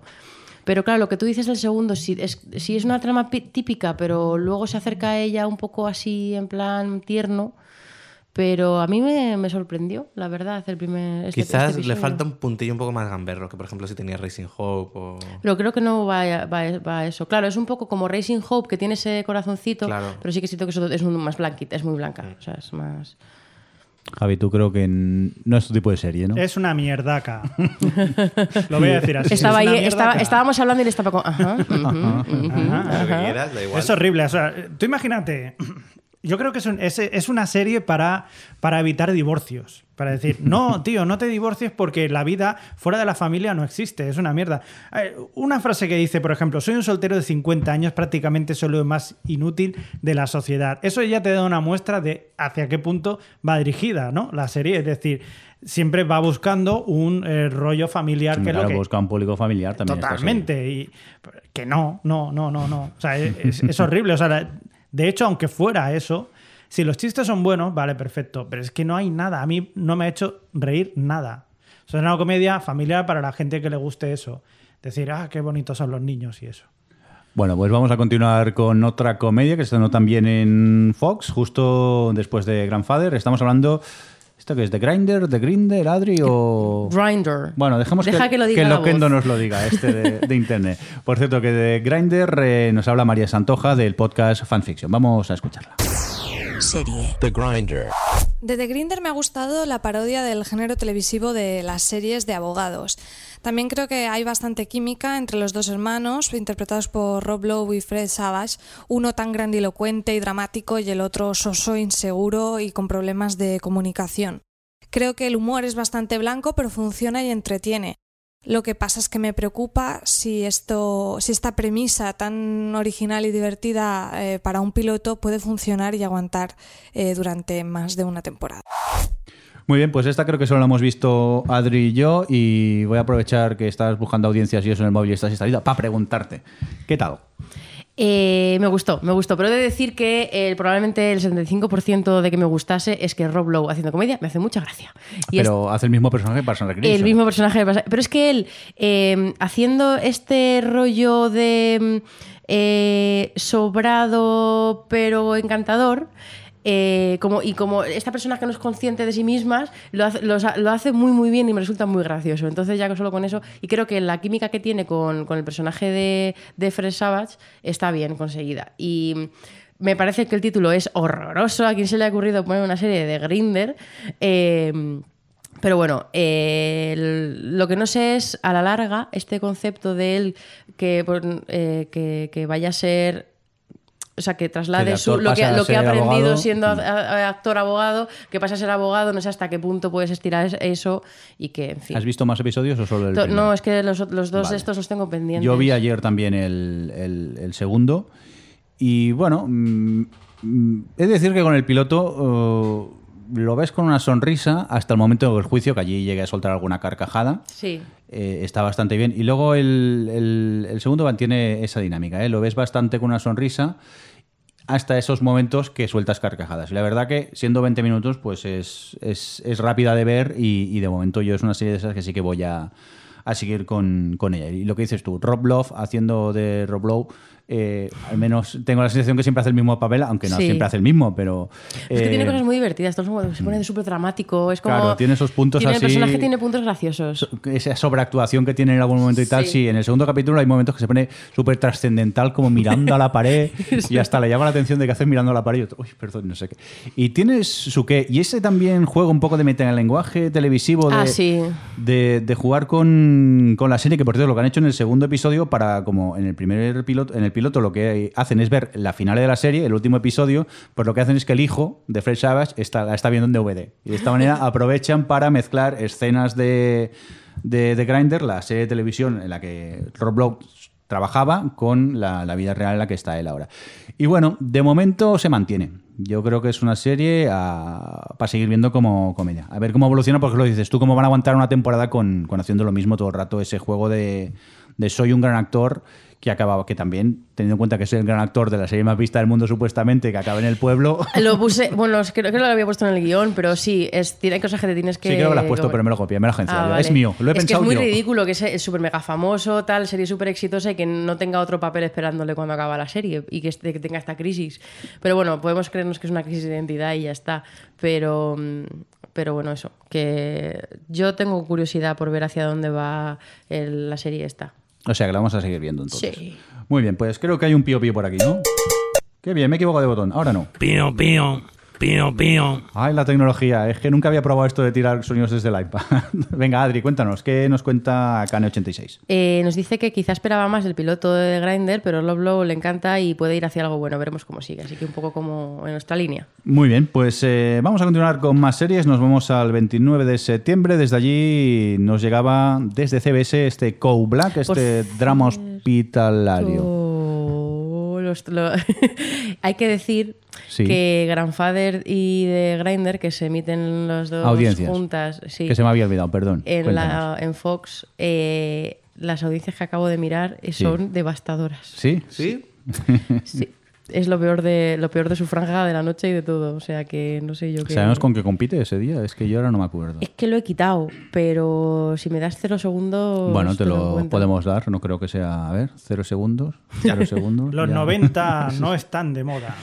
Los 90, porque. Ah, bueno, pero eh, ¿aquellos maravillosos años eran los 90 o finales de los. och- No, de los 90, claro, que estamos en el los 2015, 90, perdón, claro, que es que el y- tiempo pasa volando. Yo ahora Ya, ¿eh? calculaba yo. Rob Lowe. Por el cierto, que hace poco eh, encontré por Netflix eh, aquellos maravillosos años, me vi la primera temporada y oye, aguanta muy bien, ¿eh? me gustó mucho. Yo me acuerdo cuando la daban en la 2, como la daban en televisión española y aquello que era un poco cachondeo, no siempre las podía ir viendo. Y, ahora que me puse así más en serio, la verdad que me sorprendió, tampoco me acordaba mucho de cuando la vi originalmente. Y oye, todavía me quedan pendientes, creo que son seis o siete temporadas y es lo de siempre. La falta de tiempo, pero me gustaría, eh, bueno, pues eso, eh, seguir con ella porque es una serie que ha, em- ha envejecido ba- bastante bien. Porque hay algunas series que las vuelves a ver y luego no, no envejecen tan, tan bien. Ya lo he encontrado. Muy bien, cuéntanos, Adri. Qué bien hacéis tiempo, Sí, sí. queridos. Eh, pues mira, Grandfather tiene, tiene The Muppets, tiene en CIS, en CBS, tiene La Voz en NBC Ah, y claro. Flash. en. Ya, pero es que La Voz hace 2,2 en demos solo. Que, Sí, que pero flipo. está en CIS. En CIS, En CIS es también hace solo visto. 2,2. Es que está todo fatal. En serio, nadie ve la tele en directo. No, ya los jóvenes no. No, no, desde luego. ¿Tú, Y tú la ves en directo? Yo siempre, todas las noches, haciendo la tele. Nadie la ve en directo Es que, ya. o sea, es que no veo la tele nunca. Bueno, Es y que de Grindr. ni, ni solo- mi madre ve la tele en directo ya. Desde que tiene la tele que le graba y no sé qué y no sé cuántos, o se puede conectar a las páginas de Telecinco o Antena 3 para ver sus series, ya nadie necesita ver la, la tele en directo. Luego se No, me queja la pobre mujer que va al trabajo y no sabe de qué hablar con las compañeras. Eso es lo Porque que ellas sí que pasa todavía con- lo ven en, en- en directo. Pero poco a poco irá cambiando, poco a poco es lo que pasa con Netflix y todas estas, que la gente va a ver las cosas a su ritmo y esto de comentar las series en el trabajo el día siguiente va a desaparecer, cada uno va a ir a su rollo y se van a hablar de las series muy como en general, ¿no? Es como, ¿has visto hasta esta temporada? Sí, pues ya. Ahora es la frase esta. claro. ¿Has visto? No, no, no. No Silencio. Y eso, y de Grinder básicamente tiene las mismas en contra porque son todas de 40 minutos menos, menos Flesh of the Boat, que es la que sustituye a los Muppets en, en ABC, pero vamos, que no es que la, o sea, la competencia está ahí, pero vamos, que tampoco os creáis que haga... Sí, que no está en Control bien. Empire. No, no sé, que Empire ha bajado un poquito. Pues no, así Pero que bueno. si está en París baja. Bueno, vamos a continuar ya. Eh, seguimos con Co Black. que también preguntamos a, a Roberto Keltosh en Twitter del podcast. Dinos el podcast, que nunca me acuerdo, Adri, el nombre. Hola Mundo Radio. Hola Mundo Radio. Muy bien, pues venga, a ver qué nos comenta de Co Black. Serie. Code Black. A ver, Marcia Gary Garden está genial como mujer con carácter. Y Code Black, bueno, perdón, Code Black, que esto es OTV, es un procedimental médico que está bien, que es entretenido y que tiene un reparto que le encaja. Pero, para ver esta serie, prefiero verme las tropecientas temporadas que tengo pendientes de urgencias. Muy bien, pues vamos a hablar de Code Black. ¿Qué? ¿Quién la ha visto aquí? ¿Qué os ha gustado o no os ha gustado? No, a ver, creo que en general me parece que sea un piloto malo de, de un tipo de, de, de- de drama, o sea, de, eso, de este típico, de- joder, de drama de médicos, Sí. eh, en plan de urgencias, con mucha adrenalina, mucho tal, no sé qué. No creo que esté mal y creo que los personajes los presentan bien en el primer capítulo y no me parece que tienen ahí, que encajan bien unos con otros y, y ella está bien y tal, pero es que no... Es más de lo mismo, ya lo Es hemos más de visto. lo mismo, exactamente. O es sea, como- no está mal la serie, pero yo creo que ya lo que nos cuentan la, lo es, hemos visto. es eternamente el típico caso de niño que se va a morir, entonces está todo muy emocional, mucha sangre, mucho carácter de los jefes, tal. Es que es lo mismo, Por y es lo que decía ba- Robert. basta ya de pianito sentimental, que solté dos, dos deslagrimillas viendo el, el maldito Qué piloto. fácil eres. Es que Sí, qué yo soy muy es, ¿eh? fácil. Es que tiene un corazoncito. A mí me pones un hospital, me ponen niños a punto de morir y encima el pianito, tin, tin, tin, y ya me tienes... Digo, por favor, no, va a estar... Encima, abusan mucho del piano, no puede ser. Es por- pues sí, para dirigir tus Ya, emociones. ya, sí, para, para que sepa lo que tengo que hacer, cómo me tengo que emocionar. Es lo que decimos, ¿no? Que quizás ya, ya está visto, pero que si te Pero apetece este tipo de gusta, series, claro, es una serie que se puede ver. de médicos, pues, el piloto está bien. Mm. Sí, sí, el piloto o sea, está el bien, piloto está pasa bien. volando y está bien y, y te atrapa. Y eso es lo que quizás eso. Yo creo que tanto Adri como yo no somos eh, tan fans de los dramas médicos. A o mí quizá me que ya- flipaba House, pero ya quiero decir... Pero House no tiene nada que ver, quizá. Lo sé, lo sé. Yo lo Pero- compararía más con urgencias. Sí, sí, sí, y además estoy de acuerdo con lo que dice Roberto en el audio, y es que yo he visto temporadas sueltas de urgencias y me gustaba mucho y me daba como mucho, me, me generaba además mucho estrés ver urgencias. Y para ver esta, pues me veo urgencias, que sé que tiene garantías porque fue muy, o sea, fue muy buena y tal, y me gustaba. Y eso. Vale, pues eh, vamos a continuar con... eh, La última, Dios La mío. última ya, ay, qué bien. No es que la hayamos dejado para el final, es que se estrenó un 1 de octubre eh, y no la hemos dejado al final porque Hemos sea dejado la lo mejor peor. para el final. Hablamos de Doctor Ken, que se estrenó en ABC. Yo quisiera pedir disculpas a, a Esther Oliva de Atmósfera Cero, Atmósfera Jubian y Charlas Jubian, quien por cierto en Twitter la podéis seguir con arroba hermizap, porque me dijo, no he visto muchos pilotos, pero si queréis veo alguno. Dije, pues no nos odies, pero te vamos a enchufar, Doctor Ken. Y esa es la opinión que tiene sobre Doctor Ken. Serie. Dr. Ken. Doctor Ken es una nueva sitcom, una sitcom multicámara con risas enlatadas que produce, escribe y está creada por Ken Jeong, que explica las peripecias de un doctor. Es un doctor que tiene, se ve que tiene mucho estrés y en principio es una comedia. El problema de Doctor Ken es que en los 21 minutos creo que dura el piloto no me he reído ni una vez, ni una ni un atisbo de sonrisa asomado por mi cara y, y la verdad he encontrado a su protagonista bastante pesado, ah, rozando a odioso, queriendo hacer mucha gracia con sus chistes malos y con su expresividad exagerada. Así que para mí Doctor Ken es un no. Bueno, de nuevo pedirte disculpas por obligarte a ver Doctor Ken, Esther. Adri, totalmente de acuerdo, ¿no? Vergüenza ajena. No diré más. Yo es que encima voy a decir algo. Doctor Ken tiene chistes que no están mal, pero tal y como los interpretan, no tienen ni puta gracia, hablando mal, mal y claro, porque es que Pero hay Jordi, chistes son que chistes de toda la vida. Sí, pero Son- que a o sea, mí me funcionan. Yo digo, oye, esto está gracioso, pero tal y como lo cuentan, es que no hace nada de gracia. Están todos muy mal. Es que los actores son muy malos. Son muy Es malos que- todos. Y encima a mí, el, el- el protagonista, quizá en pequeñas dosis, como en Resacón en Las Vegas o en Community, lo puedo soportar, pero continuamente al final se me hace muy pesado, tristemente. Si hasta en Community cuando abusaban un poquillo de él era muy cargante. Sí. O sea que una serie propia. O sea que directamente. Cero, o sea, es que no. la eh, descartamos. Por cierto, Javi, ¿qué comentabas de Esther? Que te la encontraste ayer en, por aquí en Sitges, Sí, me ¿no? recriminó un poco que por qué le mandamos esa mierda. Bueno, no lo dijo con esas palabras, pero yo intuí que Sí, sí, no le que- gustó mucho. ¿no? Lo viste en el cuchillo que te grabó Yo la no, tripa. yo no quiero decir nada, pero tú te ofreciste, Esther. Haber dicho que no. Venga, pues oye, que mira por dónde, ya nos hemos acabado todos los, los pilotos. Nos queda Ya nada. no hay más, ya no hay más pilotos en todo el año. No, no, hijo mío, nos quedan. Mira, os voy a decir una cosa. Sí. Este año vamos a tener un pilotos todos en todos los capítulos, seguro. Porque eh, creo que eran, eh, fue en Vallatele que no eran 126 pilotos estrenaban o algo así en esta temporada o no sé, era una no, esos son muchos. brutalidad. No, esos, esos son los pilotos que se habían producido. Los que se habían producido. Pero no sé, vamos, pero que la proyección de series que vi que habían hecho un estudio de este para este año 2015, eh, en total eran 400, solo en Estados Unidos. O sea que bienvenidos al futuro, donde Pues- todo el mundo hace series. Entonces, mm, quiero hacer un pequeño off topic. No sé si llegasteis a ver los, los Emmy este año. Yo no, yo no estaba en Bueno, no vamos a entrar en, en sí cómo fue la ceremonia. Simplemente voy a contar que hay un momento en los Emmy que dicen vamos a manejar las series que han acabado este año. Y eran todos spoilers, eran las imágenes de los finales de las series. Y claro, eh, mucha gente se quejó en Twitter. Y vi en Twitter que decía, si tanto te gusta la tele, ¿por qué te quejas? Seguro que los has visto. Digo, es que por mucho que te guste la tele, es imposible ver todo el número de series que hay hoy en día. No podemos abarcar con todas. Claro. Y me chocó eso mucho, ¿no? El... Hola, solo semi, mm, los Yankees son muy de eso, ¿eh? Ya, Ya se ha os iba a emitido, decir, te pero es que aguantas eso y, te lo que contamos. si ves emitido los- en tele. Claro, si ves la gala de los Emmy o ves la gala de los Oscar, o tal, asume que te van a poner spoilers, porque en Estados Unidos, en cuanto se ha emitido en la televisión, Ya, ya, pero no es eh, eh, es que te estaban Mira, yo no he visto el, el final de Sons of Anarchy, pero por lo que vi, es que tiene que ser eso final porque pintaba final. Y luego, por lo que estuve leyendo en Twitter, es que todo eran spoilers, porque yo sí que vi. Es que vi uno. Vi Pero lo tienes que asumir, Boardwalk Empire, que bajo lo había visto. responsabilidad. Y aquello que lo estabas viendo, dices, anda, bien. Anda, pero si esto es el final.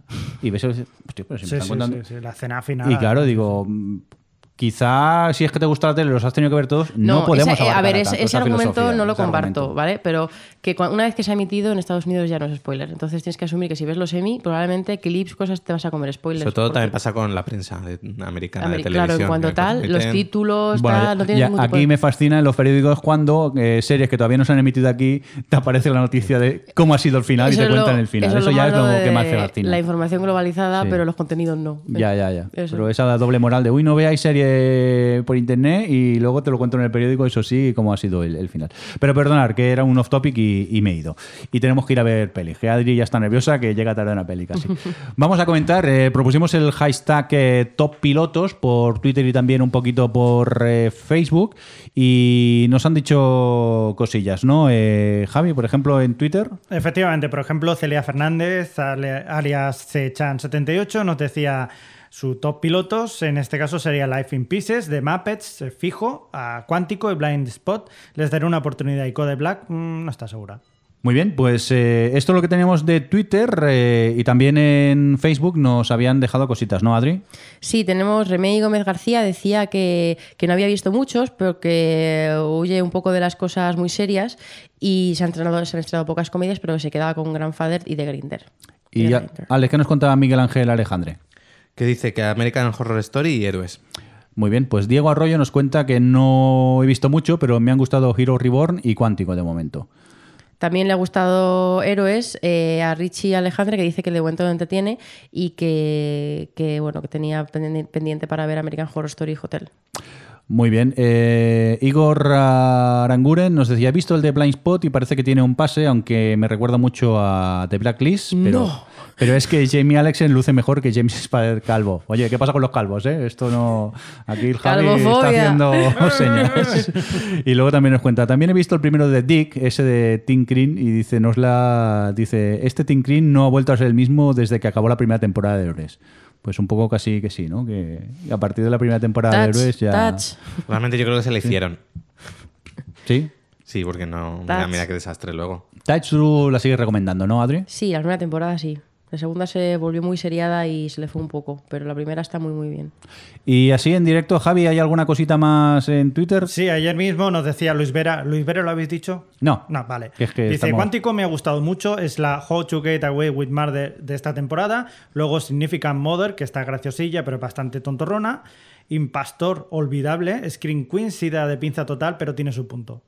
Habla de series que no sé cuáles son. Sí, porque no sé si lo hemos dicho, pero hemos hablado solo de series que se han estrenado en Networks, Sí. porque luego también está el cable y esas Próximamente cosillas. tendremos más de cable Próximamente comentaremos más cosillas, pero es que ya nos, nos vamos de, de tiempo. ¿Queda alguna cosita más por Facebook, Javi? No, señor. Pues si os parece, nos vamos despidiendo. ¿Lo veis bien? ¿Sí? Sí. Adiós. ¿Alguna os No atrevéis a decir con cuál, con cuál os quedáis? ¿Que seguiréis viendo así Sí, rápidamente? Limitless, ¿Mm? Life in Pieces y le daré, seguiré viendo un poquito más de Grinder y Grandfather y, y de Muppets para ver por dónde van y decirme cuál me la quedo, porque no puedo ver 500 comedias. Y más bien iba a decir cuál no vas a ver. Todas las demás. Alex. Cuántico. Cuántico. Javi. Yo me quedaría con Cuántico, Limitless y Blind Spot. Mira, voy a ver Blind qué Spot. tal. Yo estoy en la parte de comedias también con Adri. Yo me quedo con The Muppets, eh, Grandfather, The Grinder y Limitless. Estoy dudando si seguir o no. Pero bueno, veremos. Se- Seguramente caerá, que me conozco. Bueno, pues lo dicho, que estar atentos porque yo, si todo va bien, posiblemente la semana que viene tengáis el especial Sitches, ya que estamos en Sitches, aprovecharemos y ese sí que intentaremos hacerlo de cara al público allí en el auditorio. ¿A qué hora? ¿A qué hora? Y Todavía no lo sabemos. No lo sabemos. Avisaremos no sabemos, por, vamos a ver mañana como Cuando- para saber el horario del Avisaremos por Twitter y, y- y Facebook si, si estáis por Sitges y os queréis acercar, eh, molará veros. También, eh, no es que grabemos la semana siguiente el de Sitges, sino que la otra tendremos el especial en directo en la JPod de Telebasura, o sea que tampoco tardará mucho en publicarse. Y luego a lo mejor paramos dos o tres semanitas. Te vas a subir el sueldo, ¿no? Después de tanto podcast o Sí, qué? el celdo, os voy a doblar el sueldo de 0 Perfecto. euros a 0 euros. va a ser más o menos. ¡Hola! Lo sabía. Y eso, pero bueno, que os iremos informando de esas cosillas. Que, que mola, que hemos vuelto, que ya teníamos ganas, creo yo.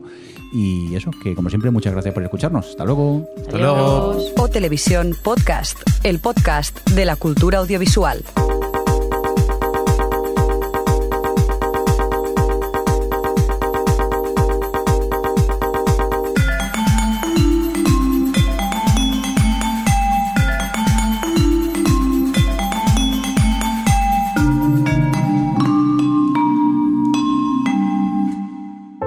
Nunca ganarán Operación Triunfo. ¡Amor!